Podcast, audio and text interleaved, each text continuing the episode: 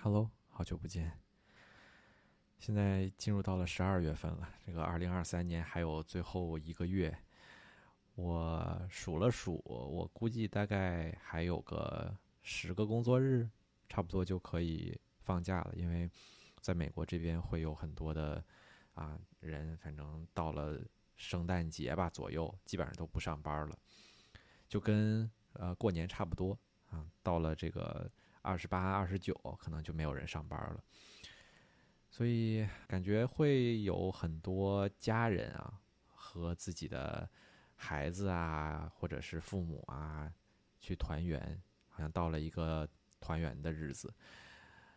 没办法，这就是过节，就是一个一个团圆的时间吧。你喜欢也好，不喜欢也好，好像这都是必须要做的事情。所以今天就想来。聊一聊关于家庭、关于生育，还有爱、家庭里的爱这一方面。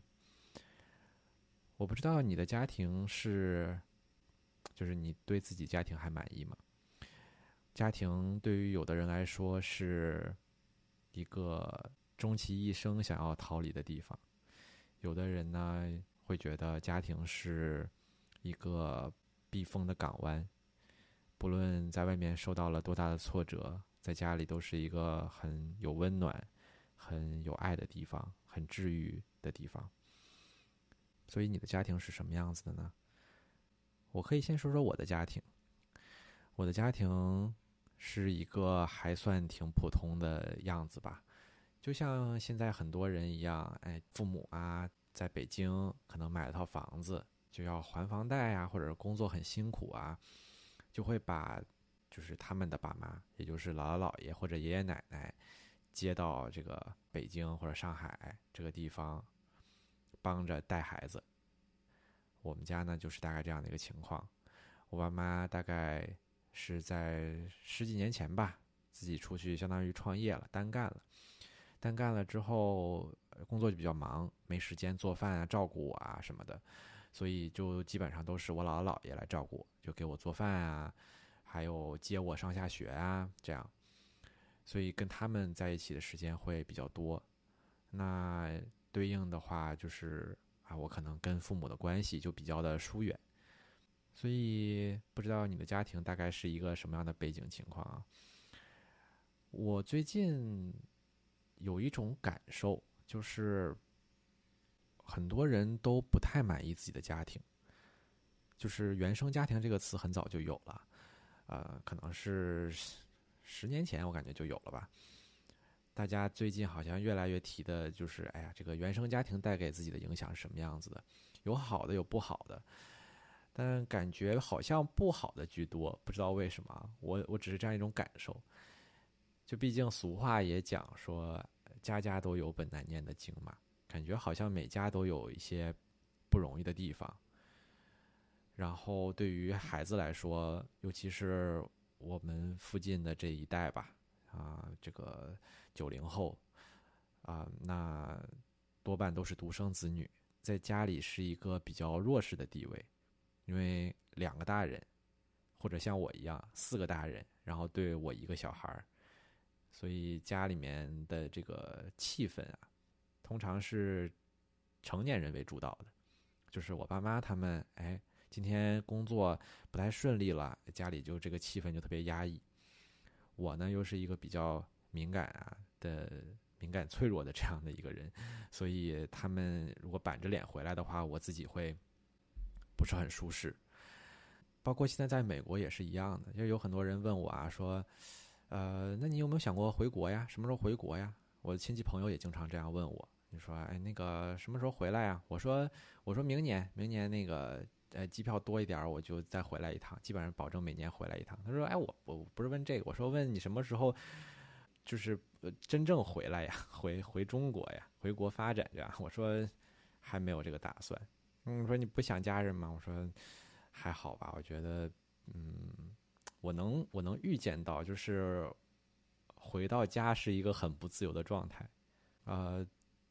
不知道你会不会从小也会有这样的感受啊？就是家里是一个怎么说呢？对于我来说是一个很不自由吧，也不是说很不自由吧，反正就挺不自由的一个状态。一个呢是经济不自由啊，我我就做点什么事儿都是得跟爸妈要钱，就即便说我现在哎回国工作了，那对吧？你就是住在人家家里，对吧？你不会说自己租房子嘛，对吧？你肯定是跟爸妈住嘛。那住在相当于人家家，那就是哎会稍微的。不那么自由一点，然后除了财富上以外，就是精神上吧，感觉也不是很自由。因为我跟我爸妈，包括感觉大部分的中国人，应该都是一个跟家人呃是有上下级的这样的一种关系，就是你要尊敬长辈啊，尊老爱幼啊，是不是？就是这种观念从小就是不断的灌输进我们的脑子里。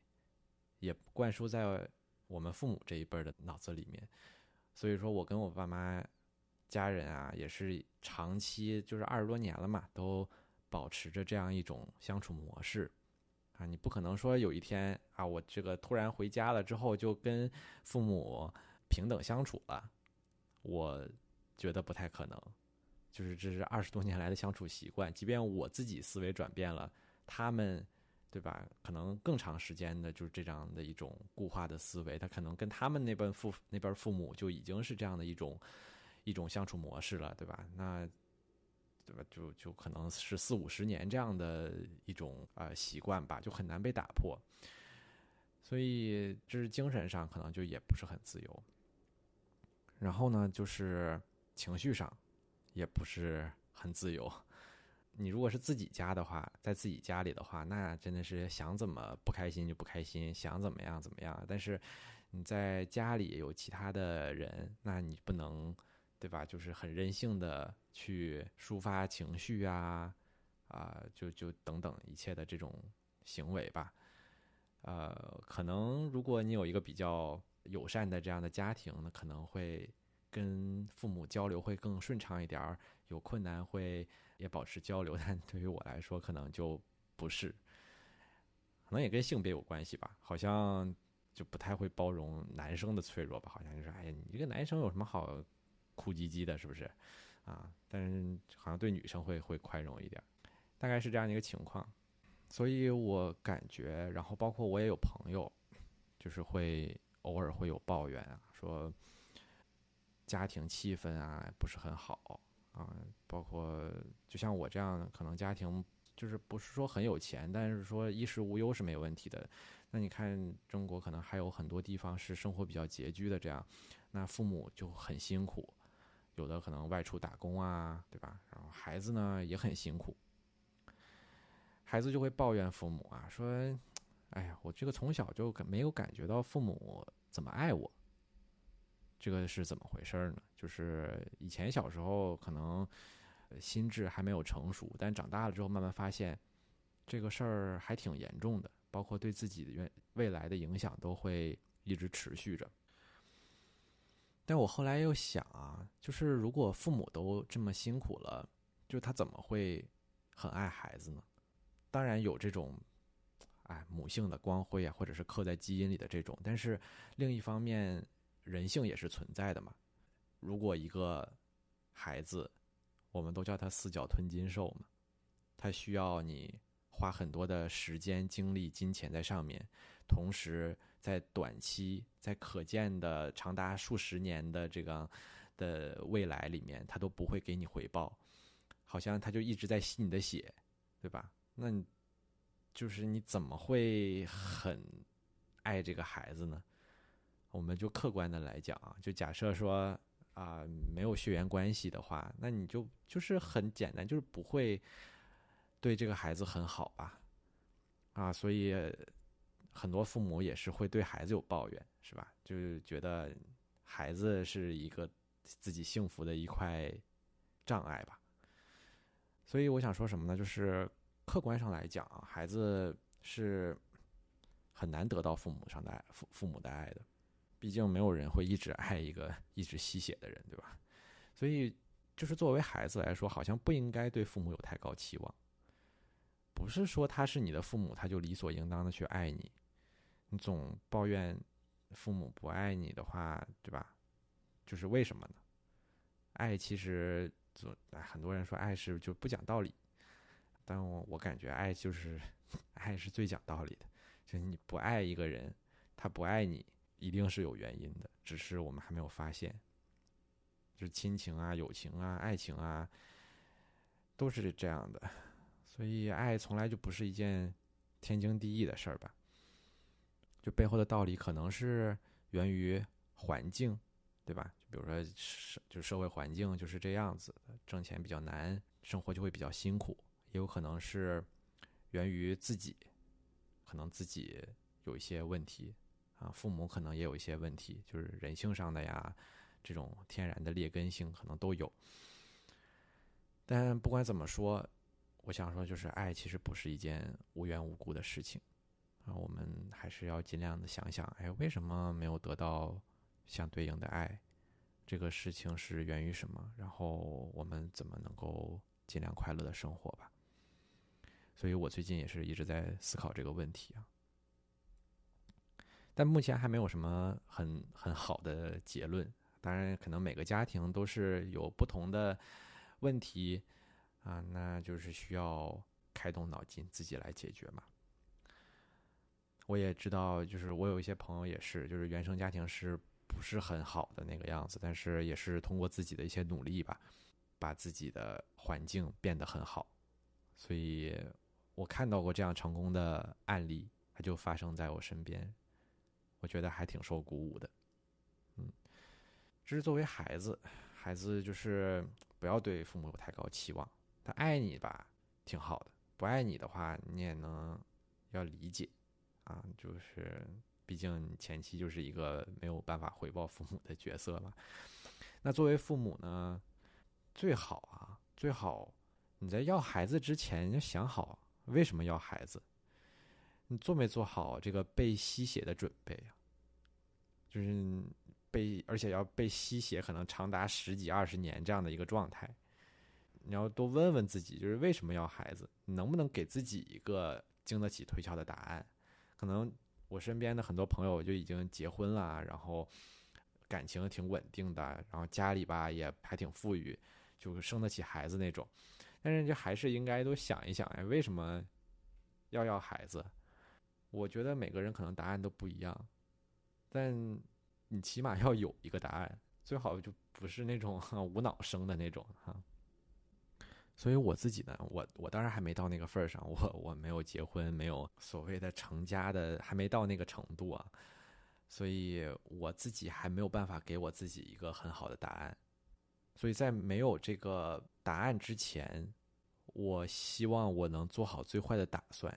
对吧？就是如果非要孩子，那一定要做好最坏的打算。这最坏的打算是什么呢？就是我要假设我自己是一个很自私的人，我没有什么父母的基因里面那种爱孩子的那种东西，我就是把这个孩子当成一个第三个人，我能不能爱他？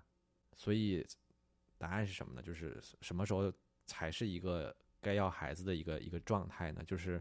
就是我的，我想我的生活一定要非常非常的好，就是好到什么程度？就是我的生活当中的正能量足够给到孩子以后，我自己还能够保持幸福的状态，而且这个过程要持续十几年，直到他成人，对吧？就是比如说，在他成成人的这个十八年这个期间，我照顾他以外，我自己也可以保持比较好的状态。所以这个门槛真的是非常的高，对吧？就是我真的觉得这个门槛就是很高啊。那如果以人类的标准来要求自己的话，那就是应该这么高。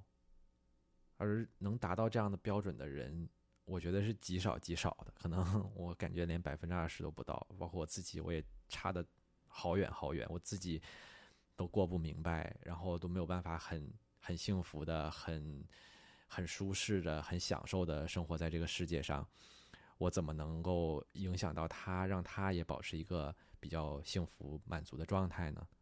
所以我就不是很理解啊，就为什么有这么多人，大家都在生生孩子，都有孩子，而且一家子还有好好多个。我不是针对中国，就是美国这边更离谱，就是一个家人两个是打底的，然后很多家庭都是三四个，就是兄弟姐妹特别特别多。我不知道为什么，是因为只是用了自己动物性的那一面吗？去生孩子，好像就是人是这个 DNA 的傀儡，然后有有各种各样原始的欲望，然后没有办法控制住性欲，啊，就不是生理上那种性欲啊，就是就是对异性之间，异性之间就会互相吸引，就是这种感受吧，互相吸引的这种感受，然后。即便可以控制生育，对吧？我们有这个很很丰富的避孕手段，但也没有办法，好像控制内心那种动物性的无意识的状态。就是动物很多的行为都是无意识的，人也是这样子的。就是比如说动物呢，对吧？饿了呢，就会选择去猎杀其他动物；困了呢，也会选择睡觉。那人。其实很大一部分还是动物嘛，那就会偶尔会有一些，或者大部分时间都会有这种无意识的行为。你问他为什么要这样做，他没有办法给你一个很好的答案。他们好像看似做了选择啊，就是哎呀，我选择结婚，我选择生孩子，我选择养育后代。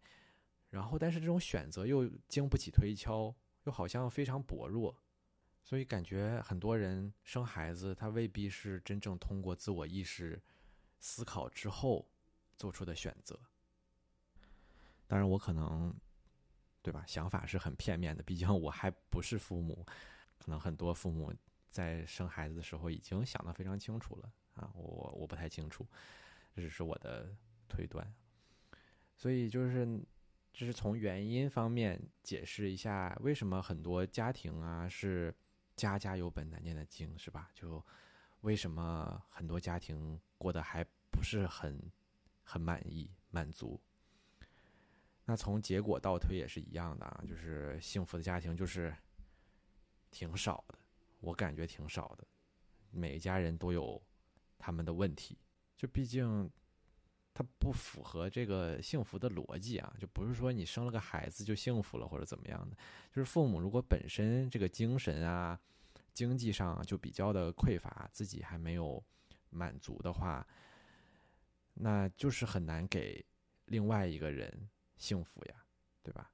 只不过这个人他恰巧是你的孩子而已，但是他不影响这个最后的结果，可能该不幸福还是不幸福。即便说金钱够，那精力呀、状态也不一定够。可能年轻的时候吧，有这个精力，有这个身体。但到了大一点，然后带孩子也带不动了。我有一些同事是这样的，就是，哎，你说这个二十八九岁吧，生孩子已经很，已经很可以了吧，很很早了，我感觉。但是他们还是跟我说说，哎，这这个生完孩子身体状态变得特别特别差，就是根本就带不动，啊，就必须得把父母叫来，然后才能啊 保持一定的好状态，工作生活这样。所以说，每一对打算成为父母啊，即将做父母或者已经成为父母的人，至少要想想吧，为什么要这个孩子？能不能给他带来足够的幸福？至少对于我来说，要孩子是一件非常非常奢侈的事情。那我可能什么时候会想要一个孩子呢？就是我自己。已经过得特别特别好了，然后我也把我身边的人爱的特别特别好，我身边的朋友啊，我身边的家人啊，都已经啊照顾的很好了，我可能才会想要去再照顾另外一个人，这样。而且这个时间真的是非常长啊，就你照顾他的时间要非常非常长，直到孩子成人才能放手。这个成人不是说生理上的成成熟啊，就是。啊，到十八岁，或者说他经济自由、已经挣钱的时候，而是我感觉一个人真正成熟的标志是，呃，他有自我意识的那一刻。有的人一辈子都没有觉醒这个这个时刻，他也在不断的做出人生的各种各样的抉择。但我想说的就是，他只有真正的不会被外界操控、被基因操控。被这个社会的一些价值观的呃影响、所操控，他能做出自己的选择的时候，那个时候才是他真正作为人觉醒的时候嘛。所以，他不是说很很简单的，哎呀，到了十八岁就就就成人了，甚至也不是说，哎呀，有的人精通了这个商业啊，精通了历史，熟读了历史，了解了人性这种，这些好像都不是，这只是说你作为啊一个生活在这个社会上的社会人，慢慢的掌握了这个世界的逻辑，可以顺应这个社会去生活去活着，这些。好像都不是真正的成人，而是真正成人是开始思考生命，然后自己的自身有哲学性的那一刻。我自己可能都离这个目标很远很远，我很多时候觉得自己都还没有，呃，有足够的自我意识去摆脱基因啊各种各样的束缚，这可能是一个漫长的修行吧。所以，如果真的有孩子的话，我可能真的是要等到他。自我意识产生的时候，我才能够跟他对话。我可能会说：“嗯，我把这个生命这个东西交到你的手上，我我不觉得生命这个东西有什么了不起的，所以我不需要你的感谢。”很多家长都是 觉得：“哎呀，我给了你生命，你就应该怎么怎么样。”我觉得这没有什么值得感谢的，因为生命。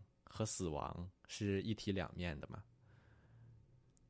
给了孩子生命的同时，也给了孩子死亡，所以我是不需要我的孩子有什么回馈给我，因为生孩子这个事情是我的选择，而当孩子有了自我意识，生命才真正的属于他，他可以决定，他可以选择去经历什么，体验什么。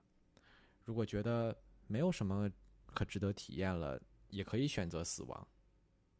这个东西就完完全全的交在他的手上。生命就像一个礼物，然后我，对吧？我送给我的孩子，然后他接住之后，他意识到自己接住了之后，这个东西，生命这个东西就真正属于他了。就像其他的很多礼物一样，像鞋子啊、汽车呀，对吧？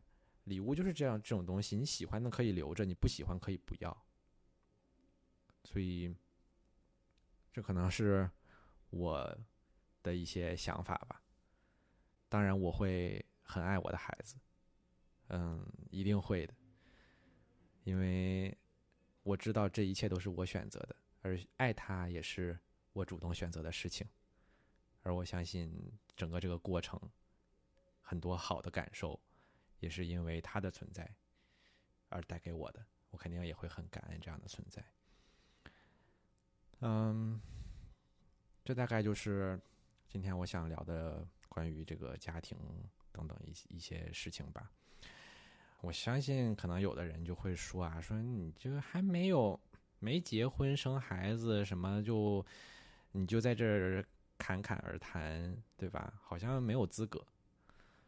我倒不这么觉得，相反，我觉得自己是在一个既不是纯粹的孩子，也不是纯粹的父母，我现在是处于这样的一个中间的状态，反而会少一些滤镜。我觉得就很多事情吧，都是这样的，就是你开始是很简单的，放弃是特别特别难的，就像很多哎成为父母的人。他会很享受，或者说给自己洗脑啊，说是很享受有孩子这样的一个状态。就是你怎么能承认这个东西不幸福呢？就很难，对吧？承认自己选错了是很难的一件事情啊。我前两天买个股票，然后买完之后啊，也不是前两天了，呃，今年年初买的，一直拿到现在，然后亏了七个点，对吧？然后我卖呢，我就一直舍不得卖，啊，就是止损啊、割肉啊这种东西是最难的，承认自己犯错是最难的。所以我还是觉得，我现在这样的一种表达还是有意义的吧。哎，算了，我也不解释很多了。这个事情呢，就是你觉得有意义呢，就有意义啊。你觉得我说的废话呢，那就是废话啊，就是自己想聊的一些事情。呃，所以不知道你现在对这个家庭啊、未来呀、孩子啊这些看法是什么样子的？家庭对于你来说是一个什么东西呢？它因为什么而存在呢？不知道你有没有什么想法？那今天就聊的差不多了。希望，也许你现在是在回家的路上，也许你现在已经在家里了，也许你现在离父母很远。但不管怎么样，希望你过得快乐吧。希望你的家庭。因为有你而幸福，家庭也让你感到幸福，那就这样了，拜拜。